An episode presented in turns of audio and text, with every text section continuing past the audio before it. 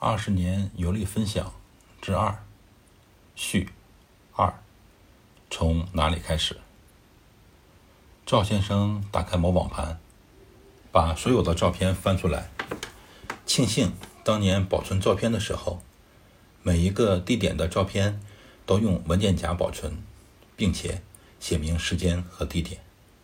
多年过去，不至于被密集的照片晃花眼。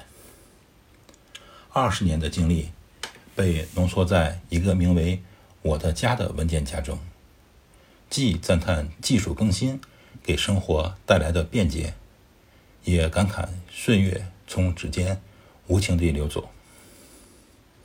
曾经游历过的国家和地区有：一、欧洲，包括德国、法国、奥地利、意大利、瑞士和俄罗斯；二、亚洲，包括我的祖国，我国永远不可分割的台湾、香港、澳门，还有韩国、日本、巴基斯坦、阿联酋、以色列、泰国、新加坡、马来西亚。大洋洲，包括帕劳；北美洲，包括美国；非洲，包括肯尼亚。不出意外。未来两三年的出行计划，包括了西班牙、瑞典、古巴、阿根廷、南极大陆。